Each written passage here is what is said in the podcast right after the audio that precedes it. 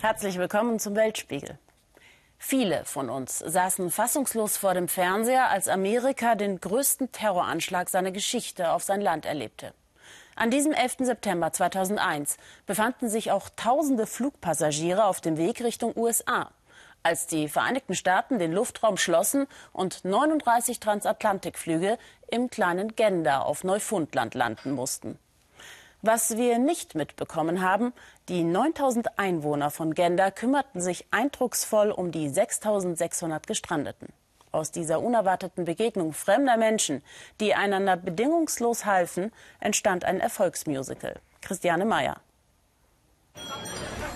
Come from away, sie kamen von weit her. Ein preisgekröntes Musical und derzeit eines der heißesten Tickets am Broadway. Es spielt im kleinen Örtchen Genda im Osten von Neufundland, 2500 Kilometer von New York entfernt. Und es handelt von Güte und von Gastfreundschaft. Von herzlicher Willkommenskultur. Lehrer, Polizisten, Busfahrer und einfache Bürger, um sie geht es. Sie sind die Helden von Come From Away. Zum Beispiel Diane, pensionierte Lehrerin in Gender. Eine der wichtigsten Rollen basiert auf ihrer Person und einer weiteren Frau, Beulah. Uh, Wegen dieses Musicals bekomme ich viel Anerkennung für alles, was ich getan habe, aber ich war wirklich nur eine von vielen. Gespielt wird Diane von Astrid, die schon hunderte Auftritte als Diane hinter sich hat und immer noch von der Geschichte berührt ist. Mittlerweile sind die beiden Frauen sogar befreundet. Come From Away und die Menschen von Gander, das ist die authentischste Theaterrolle, die ich je gespielt habe. Klingt schmalzig, aber so ist es. Begonnen hat alles am 11. September 2001. 39 Flugzeuge landeten an diesem Tag auf dem Flughafen des kleinen Ortes Gander, weil der Luftraum über dem Atlantik wegen der Anschläge geschlossen wurde. 6600 Menschen wurden eine Woche lang versorgt und alle halfen mit. Hier waren Menschen aus der ganzen Welt, die überall hin telefonierten, um zu sagen, dass es ihnen gut geht. Viele hatten keine blasse Ahnung, wo auf diesem Planeten sie überhaupt gelandet waren. Heute ist das kleine Gander für viele sehr wohl auf der Landkarte plötzlich sogar Touristenziel. Viele wollen die guten Menschen von Gender persönlich kennenlernen, wie Kathy aus New York. Ich bin so stolz auf alle hier, auf diese Menschlichkeit. In einer 9-11-Bustour werden die Besucher dann durch den Ort gefahren auf Spurensuche. Im Rathaus sind Dankesbriefe und Erinnerungsstücke von 2001 zu besichtigen, zum Beispiel von Lufthansa-Passagieren. Wir wussten nicht, dass wir hier Freunde haben, bis wir nach Genda umgeleitet wurden. Höhepunkt der Tour. Die Gäste treffen Zeitzeugen. Diesmal ist es Diane, die die Besucher in ihren Bann zieht mit Geschichten der Hilfsbereitschaft für die gestrandeten Fluggäste. Besonders für viele New Yorker ist der 11. September noch immer eine traumatische Erfahrung. Ich habe an dem Tag viele Kollegen verloren und dann kommt alles wieder hoch.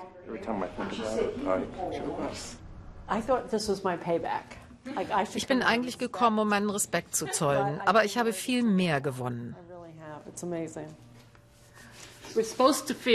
Wir dürfen Gefühle zeigen, sagt Diane. Wir können stolz darauf sein, Gutes zu tun. There's emotion involved in doing good things for people. Well, you did.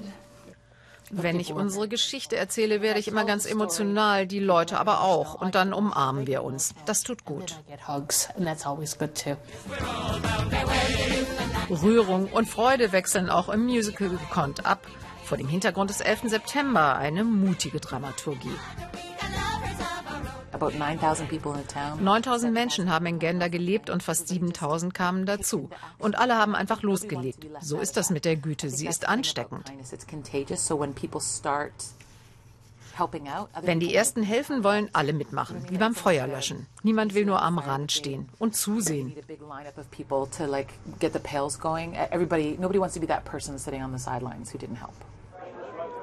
In Genda hat jeder seine eigene 9-11-Geschichte zu erzählen. Auch Oz, der damalige Ortspolizist, und Brian, damals Fernsehreporter. Beide kommen im Musical vor und beide kümmern sich heute ehrenamtlich um die 9-11-Touristen in Gender. Screeching heißt das Ritual. Kiss the Fish. Wer Ehrenbürger von Neufundland werden will, muss einiges erdulden. Dafür ist er dann Teil einer gastfreundlichen Gemeinschaft.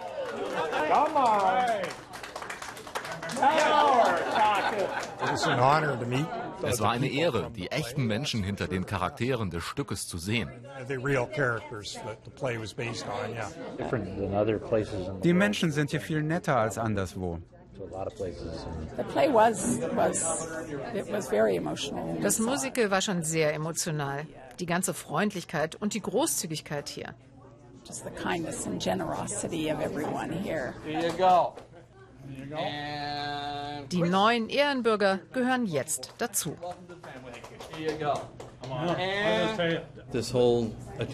Dieser Rummel um Gender ist für uns ein ganz großes Ding geworden. Die Leute wollen Teil der Gemeinschaft werden. Also sagen wir, willkommen an Bord. Am 11. September haben wir gesagt, sie kamen als Fremde. Sie wurden Freunde und am Ende waren sie Familie. Und so ist das immer noch.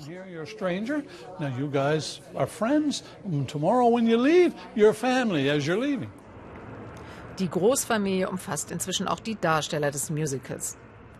Oz und sein alter Ego, der Schauspieler Arturo, sind sich erstmals begegnet, als die ganze Truppe nach Genda flog und ihr Stück dort aufführte. Alle Bürger von Genda waren eingeladen und alle sind gekommen.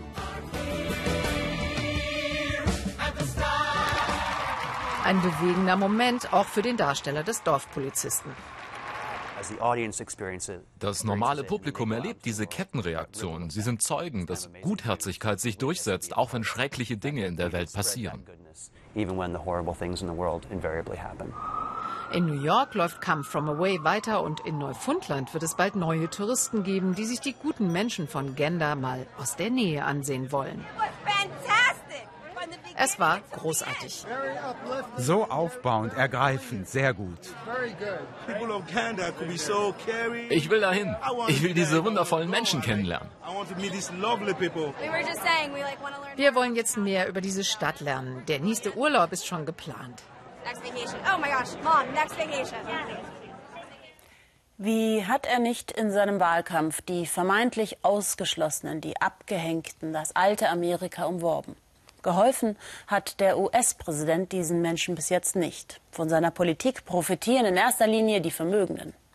Dass viele Amerikaner in Motels wohnen, ist kein Zeichen für Wohlstand, sondern ganz im Gegenteil für Armut. Claudia Buckenmeier hat im Bundesstaat Georgia Menschen getroffen, die die Hoffnung auf den Aufstieg trotzdem nicht aufgeben. Einen Schreibtisch für ihre Hausaufgaben hat Kira nicht. Kira ist elf und lebt mit ihrer Großmutter in einem Motel. Sie hat sich mit ihrer Schwester gestritten, die bei anderen Verwandten lebt. Jetzt muss sie lernen, die Oma hilft.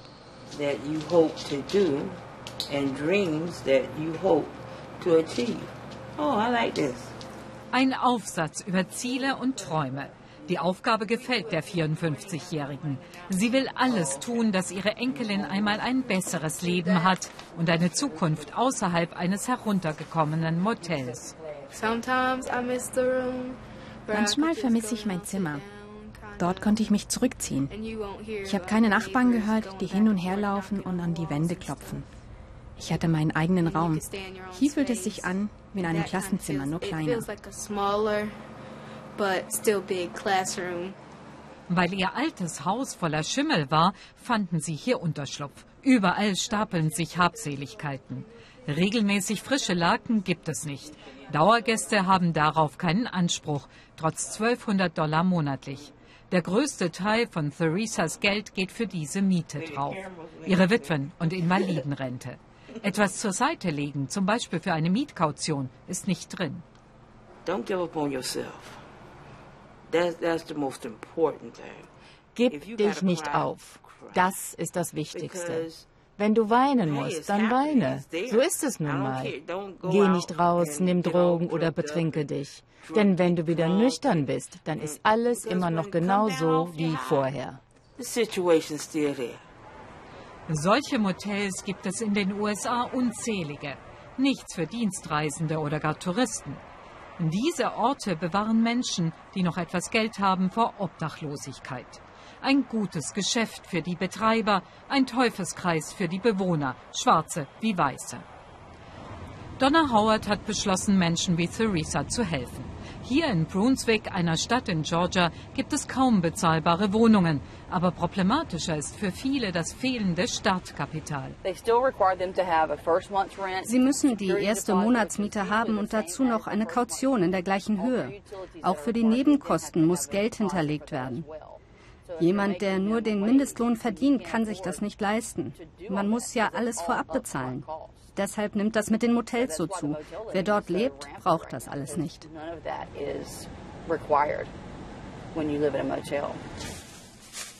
Gemeinsam mit ihrer Freundin Maria hat sie eine gemeinnützige Organisation auf die Beine gestellt.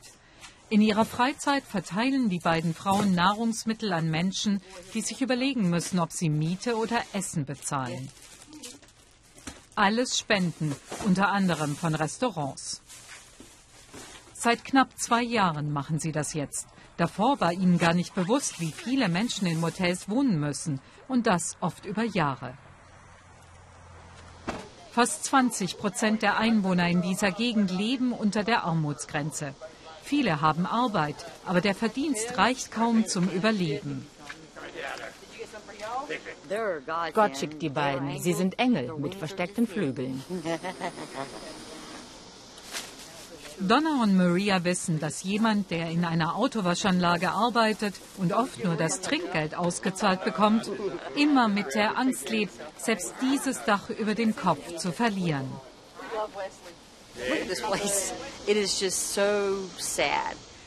Schaut euch diesen Ort an. Einfach traurig. Ich denke, oft wollen sie nur mit einem reden, der nicht hier lebt, der von außen kommt. Aber meistens brauchen sie etwas zum Essen. Ebenfalls in Brunswick, ganz in der Nähe eines alten Kraftwerks. Ein kleineres Motel, ein Familienbetrieb. Kamal Patel weiß, seine 13 Zimmer sind nicht gerade luxuriös. Auch er will Geld verdienen, aber seinen Mietern für 200 Dollar die Woche trotzdem einen gewissen Standard bieten. Sogar die Duschvorhänge wäscht er regelmäßig. Es gibt ein Sprichwort. Darf ich fluchen? Also serviere keinen Scheiß, den du nicht bereit bist zu essen. Wenn ich nicht in einem meiner Zimmer wohnen will, warum sollte das jemand anders wollen? Viele seiner Gäste leben jahrelang in diesem Motel. Eine Frau wohnt mit Partner und zwei Stiefkindern hier. Tamoka Yus, sie ist Kellnerin. Als sie einmal kurz arbeitslos war, reichte das Geld nicht mehr für die Miete. Ab dem ersten Tag Verzug gab es Mahngebühren, das war zu viel. Ich habe alles gemacht, wie es von mir erwartet wurde. Ich bin nicht früh schwanger geworden, ich habe die Schule fertig gemacht und gearbeitet. Also alles, wie es sein sollte. Aber ich bekomme keine Hilfe. Es ärgert mich, dass diese Mädchen, die rechts und links Babys in die Welt setzen, alle möglichen Sozialleistungen kriegen und dabei noch nicht einmal arbeiten. Tamokas Stiefsohn Eli zeigt stolz die Smileys in seinem Schulheft. Trey, der Vater, arbeitet als Teppichleger. Obwohl das Paar zwei Gehälter hat, reicht es nicht für eine eigene Wohnung. Zum Abendessen gibt es Salat. Wie immer muss das Bett als Tisch herhalten. Der amerikanische Traum, tja. Sich darüber zu beklagen hilft nichts. Versuch locker zu bleiben und es besser zu machen. Spätestens Anfang nächsten Jahres will Trey es geschafft haben, auszuziehen. Bis dahin bleibt das Oleander Motel ihr Zuhause. Das einzige, das sie sich leisten können. Ausschließlich mit Abgehängten und Ausgestoßenen arbeitet der Unternehmer Alireza Nabi. Er ist als der gute Mensch von Mashhad bekannt und hat im Osten des Iran eine Firma aufgebaut, in der er nur Menschen einstellt, die anderswo keine Chance haben, Arbeit zu bekommen. Aufgrund ihrer Vergangenheit. Ich war bei Dreharbeiten selten so gerührt von Schicksalen der Menschen, die ich dort getroffen habe.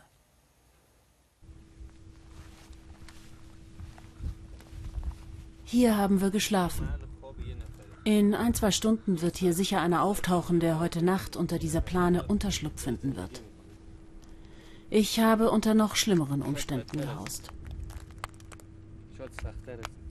Schau, so eine Plastiktüte packten wir uns über den Kopf, wenn es nachts regnete, um uns zu schützen. Manchmal hatten wir eine alte Decke, die wir über unseren Körper legten. Ich frage ihn, ob er niemanden hatte, der ihm helfen konnte. Nein, nirgendwo hatte ich einen Platz. Die Gesellschaft akzeptiert doch keinen Drogensüchtigen. Wenn dich schon die eigene Familie verstößt, dann doch erst recht die Gesellschaft.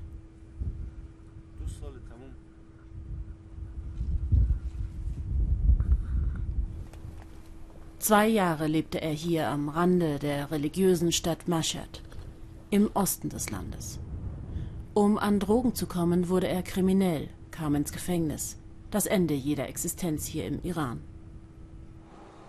Doch Massoud hatte Glück. Einer gab ihm eine Chance. Bedingung war nur, vorbestraft zu sein. Bedingung, um hier eingestellt zu werden, so steht es auf dem Werbekatalog für die Oliven, die hier weiterverarbeitet und verpackt werden. So sagt es Dr. Nabi, der Gründer und Leiter dieser Firma.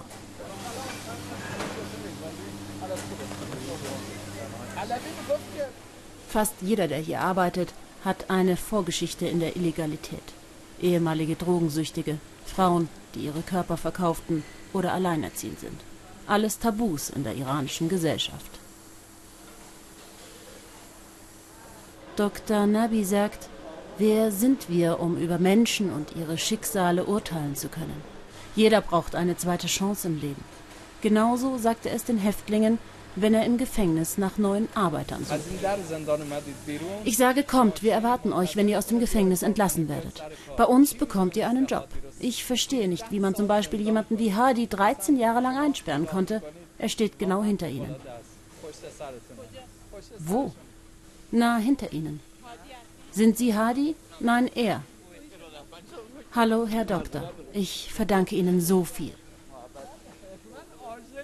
Ich mag ihn wirklich sehr. Hadi leitet inzwischen die Finanzabteilung, eine große Verantwortung und Dr. Nabi vertraut ihm.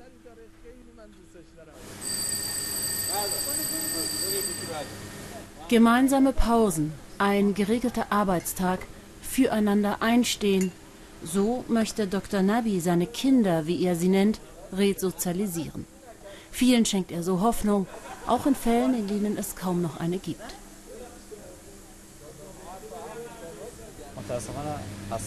Wir hatten uns Knallkörper gekauft und sie gegen eine Metzgerei geworfen.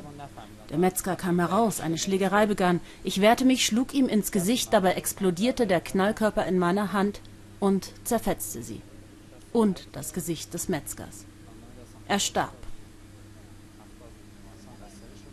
Wie lautet das Urteil?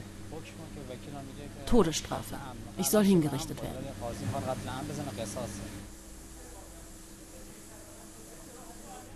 Ich bin so müde geworden. Sie können mich seit vier Jahren jeden Moment hinrichten. Mir ist es schon fast egal, ob das Urteil noch einmal angefochten wird. Ich will endlich nur Klarheit. Dr. Nabi möchte uns dorthin mitnehmen, wohin er geht, wenn er spürt, dass ihn bei so vielen Schicksalen, die er in seiner Firma aufgenommen hat, die Kraft ausgeht. Er verzweifelt, wenn er mit ansehen muss, dass die Armut in seinem Land immer größer wird. Armut hat die größte Macht. Armut kann sogar die Gefühle einer Mutter, die heilig sind, betäuben, so dass sie ihr Kind in der größten Not für wenig Geld verkauft. Ich kenne so viel, die dazu gezwungen waren. Einen Säugling zu verkaufen, dann muss es dir wirklich schlecht gehen.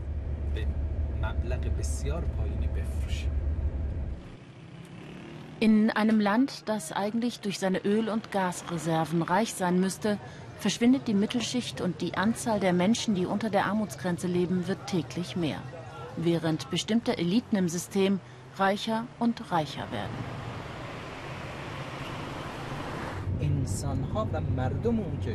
Das Wertvollste, das ein Land besitzt, sind doch die Menschen, nicht die Sehenswürdigkeiten und die Dämme, die gebaut werden. weil alles, was es in einem Land gibt, durch die Menschen beschützt, bewahrt oder auch vernichtet wird. Sie können so zum Beispiel die Umwelt verbessern oder aber auch vernichten. Dr. Nabi erzählt mir, dass er weiß, wie man sich fühlt, wenn man arm ist. Er musste schon als Kind auf der Straße Zeitungen verkaufen und sich so um die Familie kümmern. Verkaufte er sie nicht, bestrafte ihn seine Mutter insofern, dass er alle übrig gebliebenen Zeitungen lesen musste. Heute ist er dankbar dafür. Wissen verleiht einer Gesellschaft Reichtum, sagt er. Deshalb ist sein Vorbild einer der größten persischen Epiker. Der Dichter Ferdowsi, der hier seit fast tausend Jahren begraben liegt. Ferdowsi sagte in einem seiner Gedichte, بسی رنج بردم در این سال سی بسی رنج بردم در این سال سی عجم عجم زنده کردم بدین پارسی Übersetzt heißt es, vielleicht habe ich in all den Jahren gelitten, doch ich habe dem Iran etwas hinterlassen.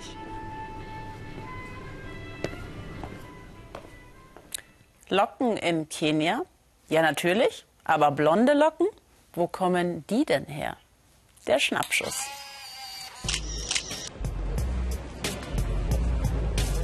Klein oder groß, blond oder weiß. Hier trägt jeder Locken. Alle diese jungen Leute hier bekommen heute ihre Zulassung als Anwalt vor Gericht. Aber warum tragen sie heute noch diese Perücken? Als Anwalt ist es Teil der Tradition. Das ist schon in Ordnung. Ich bin stolz drauf. Mir haben heute einige gesagt, wie lächerlich wir aussehen und wir wären besser ohne dran. Doch heute trägt auch James Anyanswa seine Perücke mit Stolz. Vier Stunden vorher. Der 26-Jährige macht sich fertig für seinen großen Tag. Sein Studium hat er erfolgreich beendet. Ich wollte schon immer Anwalt werden. Heute ist es soweit. Es bedeutet mir sehr viel. Und dafür sind Robe und Perücke Pflicht. James hat sich die Sachen ausgeliehen. Rund 34 Euro hat er umgerechnet bezahlt. Die Standesgarderobe zu kaufen hätte zehnmal mehr gekostet. Und? Wie findest du es? Ich sehe gut aus, aber ich bin kein großer Fan der Perücke. Es erinnert mich an die Kolonialzeit.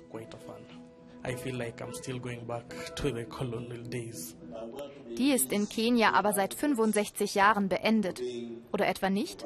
Die Perücke jedenfalls hat überlebt. Verantwortlich dafür ist die Gesellschaft der kenianischen Anwälte. Sie geben vor, wer Anwalt werden will, muss Locken tragen. Es gibt so viele Dinge, die koloniales Erbe sind, die aber an sich nicht falsch sind. Und das gilt auch für die Roben und die Perücken. Und schließlich komme das Rechtssystem auch aus dieser Zeit. Vorgeschrieben ist der koloniale Kopfschmuck aber nur an diesem Tag. Danach entscheidet jeder selbst. Zu kolonial oder nicht, das wird in Kenia immer wieder diskutiert, bislang ohne Folgen. Für die 273 neuen Anwälte wird die Perücke aber schnell zur Nebensache. Endlich am Ziel. Alle sind einfach nur stolz. Ich bin so glücklich, danke mein Sohn. Und manch einer oder eine sorgt dann doch rasch für die eigene kenianische Tradition. Wenn in Italien die Qualitätskontrolleure kommen, haben die Hersteller nichts mehr zu lachen. Regelrecht ins Schwitzen kommen sie, wenn die Carabinieri jedes einzelne Produkt fertig oder noch in der Herstellung unter die Lupe nehmen, um zu kontrollieren, ob in Made in Italy auch wirklich Italien drin ist. Lebensmittel und der Qualitätsanspruch ihnen gegenüber haben dort nahezu religiöse Bedeutung. Ja, sie sind sogar unverzichtbar für die nationale Identität, wie Ellen Trapp zeigt.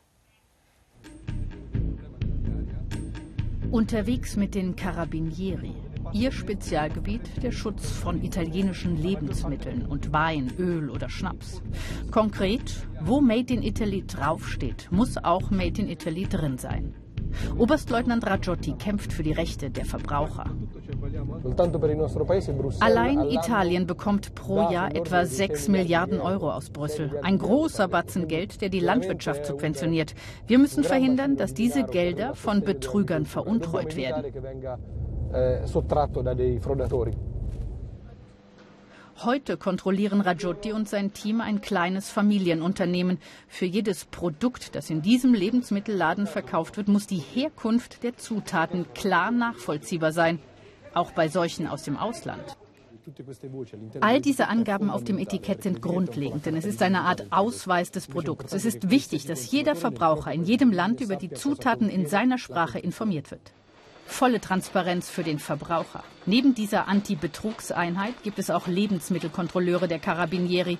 Lebensmittel sind Italienern deutlich mehr wert als beispielsweise vielen Deutschen. Made in Italy soll deshalb mehr sein als nur ein Lippenbekenntnis, eine Qualitätsgarantie. Wir schauen uns an, ob dieses Produkt das ist, als was es ausgewiesen wird. Wenn das Mehl bio sein soll, prüfen wir, ob es das auch wirklich ist. Wenn bei einer Analyse des Mehls dann herauskommt, dass es nicht bio ist, weil Pestizide darin gefunden werden, gelingt es uns nachzuvollziehen, dass dieser Keks auch mit diesem schlechten Mehl gebacken wurde. Für den Chef der Firma ist gute Qualität ein Muss. Sonst, so Alessio Primavera, könne er seinen Laden gleich dicht machen.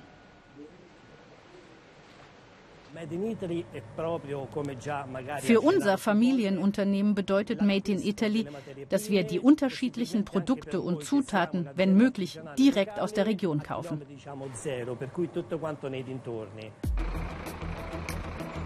Gut 450 Kilometer Richtung Südosten in Apulien. Hier in Rutigliano produziert die Vella Pasta für den Weltmarkt. 250.000 Tonnen jährlich zwei Drittel für den italienischen Markt. Der Rest wird exportiert von USA bis Neuseeland. Die Vella importiert Weizen aus Arizona oder Australien. Der italienische Markt liefere nicht genug. Die italienische Weizenproduktion befriedigt nur etwa 60 Prozent der italienischen Nachfrage, denn die Pasta ist ein globales Produkt geworden. In Italien liegt der Konsum bei 25 Kilogramm pro Person pro Jahr. Und der Konsum wächst auf der ganzen Welt. Ich wünsche mir, dass China einen Verbrauch von 150 Gramm pro Person hat, also gar nicht erst 25 Kilo. Dann würde das Produktionsvolumen explodieren. Italien bleibt aber weiterhin so groß wie es ist, der Stiefel. Und ich kann noch keinen Weizen auf dem Meer anbauen.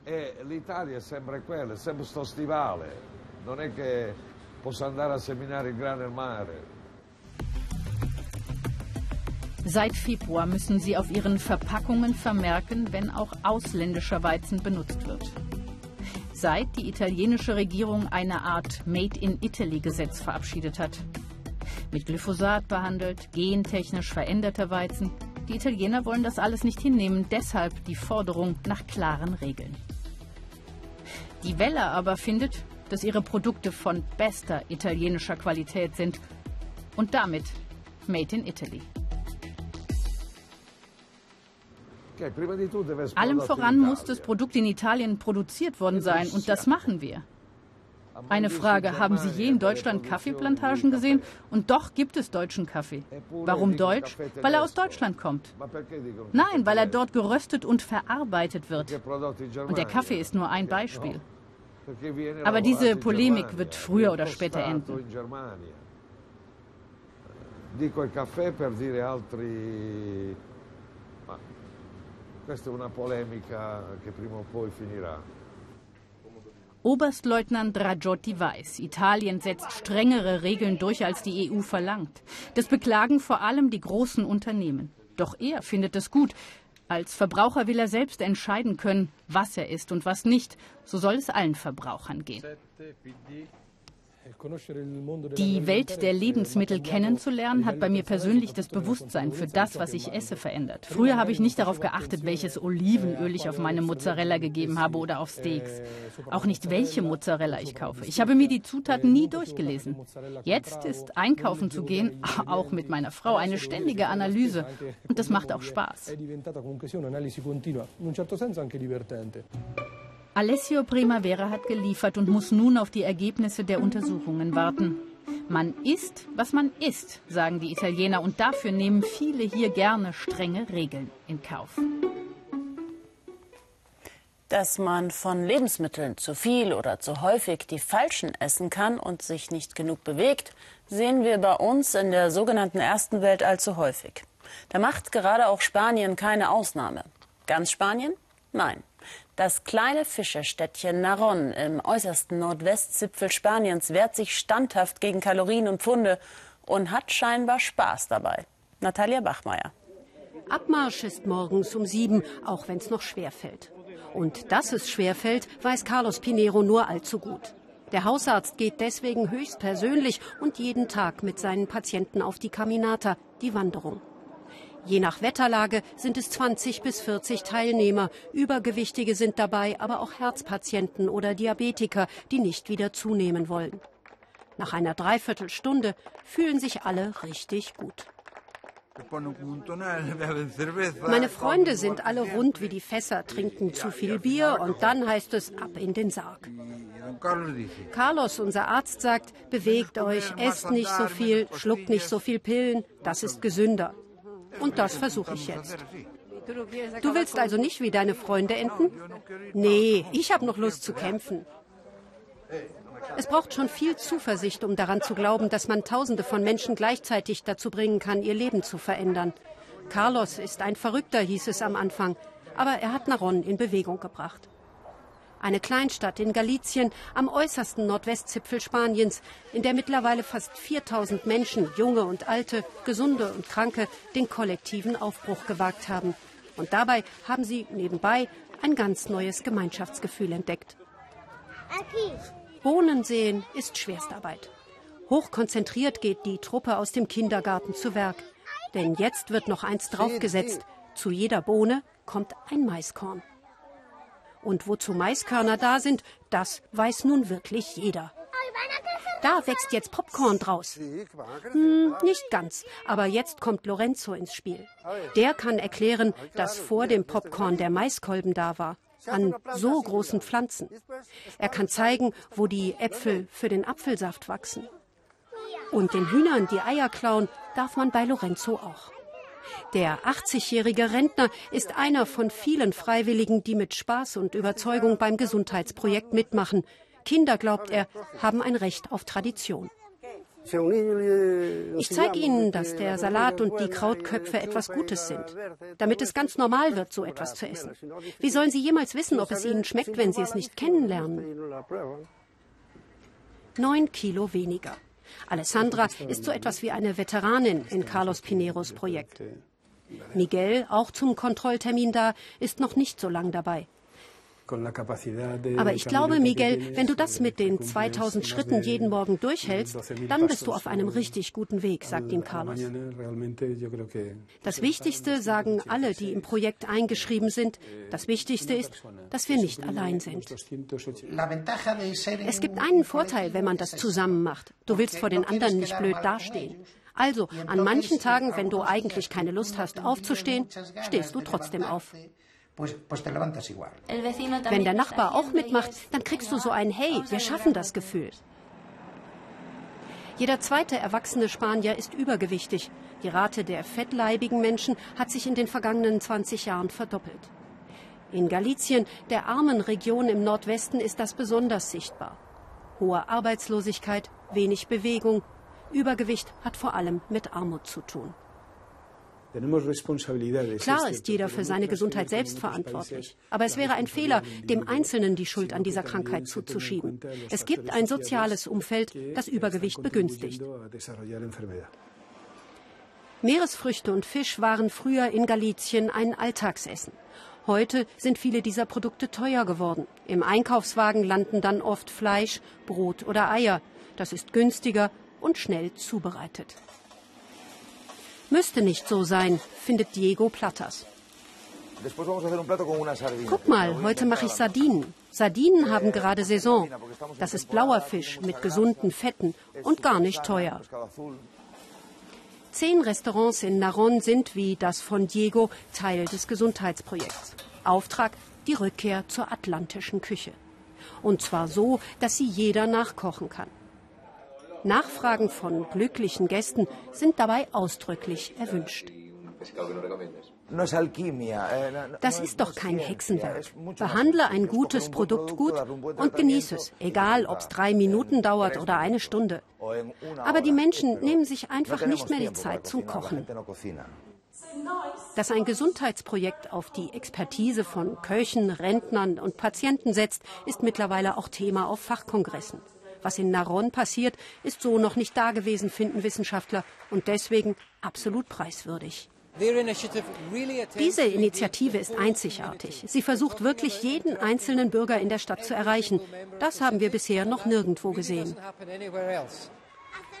Und damit es funktioniert, darf es auf keinen Fall langweilig werden. Das ist die oberste Regel, die sich auch die örtlichen Schulen verordnet haben. Kinder sollte man nicht missionieren, sondern motivieren, fanden die Sportlehrer. Und die Kinder durften einfach mal ausprobieren, was schon den Großeltern Spaß gemacht hat.